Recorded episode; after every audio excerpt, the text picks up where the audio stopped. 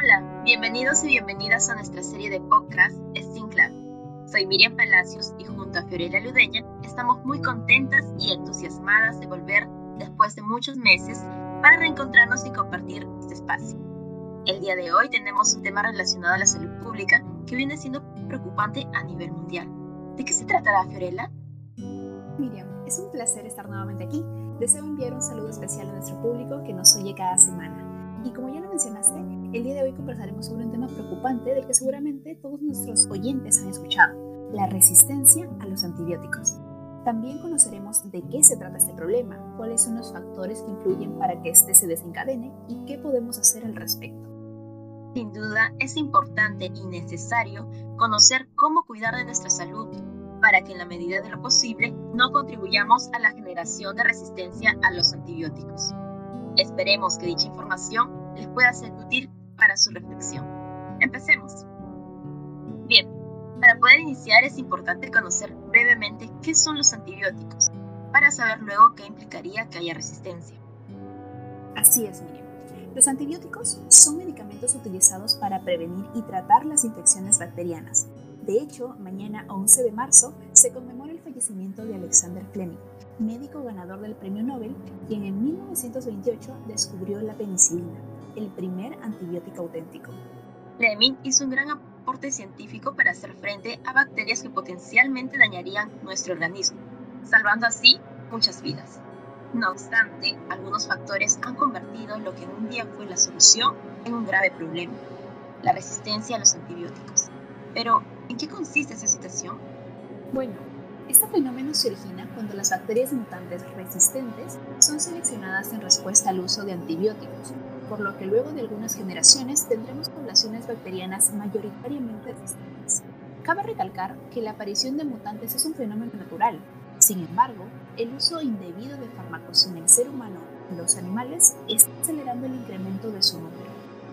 De hecho, la Organización Mundial de la Salud precisa que la resistencia a los antibióticos es hoy una de las mayores amenazas para la salud mundial, puesto que frente a infecciones bacterianas que pueden afectar a cualquier persona, sea cual sea su edad o el país en el que viva, el tratamiento se vuelve más difícil debido a la pérdida de eficacia de los antibióticos, alargando así su estancia en el hospital y generando un aumento en los costos médicos y la mortalidad.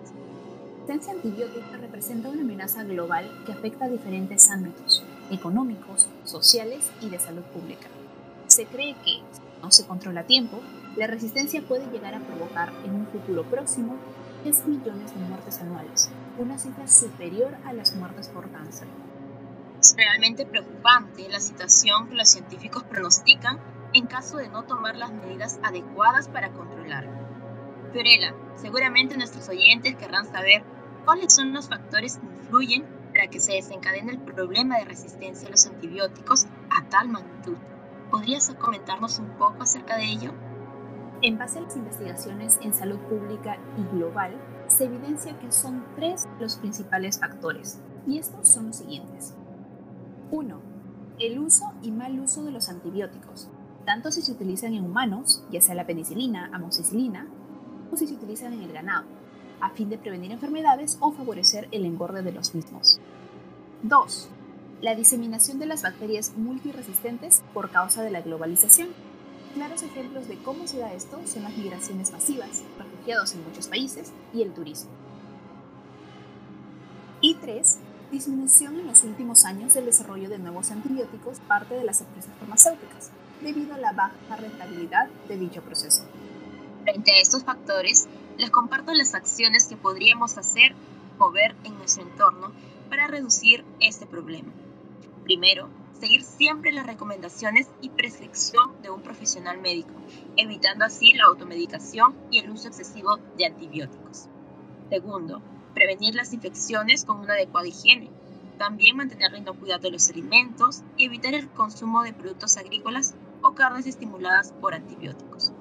Y finalmente, promover las campañas de la OMS, por ejemplo, la Semana Mundial de Concientización sobre el uso de los antibióticos. Dicha información es muy valiosa, chicos. Gracias Miriam por compartirnosla. Efectivamente, Si primero no se modifican los comportamientos actuales, como la automedicación, la resistencia a los antibióticos seguirá representando una grave amenaza. Además, los cambios de comportamiento también deben incluir medidas de hábitos de higiene. Lamentablemente, la resistencia a los antibióticos está poniendo en riesgo los logros de la medicina moderna. Como lo vimos, el gran aporte que hizo Alexander Fleming se está viendo amenazado por la resistencia a los antibióticos. No obstante, de vital para que ese problema mengue está en nuestras manos. Recordemos siempre poner en práctica buenos hábitos de higiene y evitar la automedicación. Sin duda, nuestro accionar impacta en la salud pública a nivel mundial. En nosotros está la decisión de hacer lo correcto en pro del cuidado de esta. Así que les invitamos a compartir dicha información. Bueno, hemos llegado a la parte final de este episodio.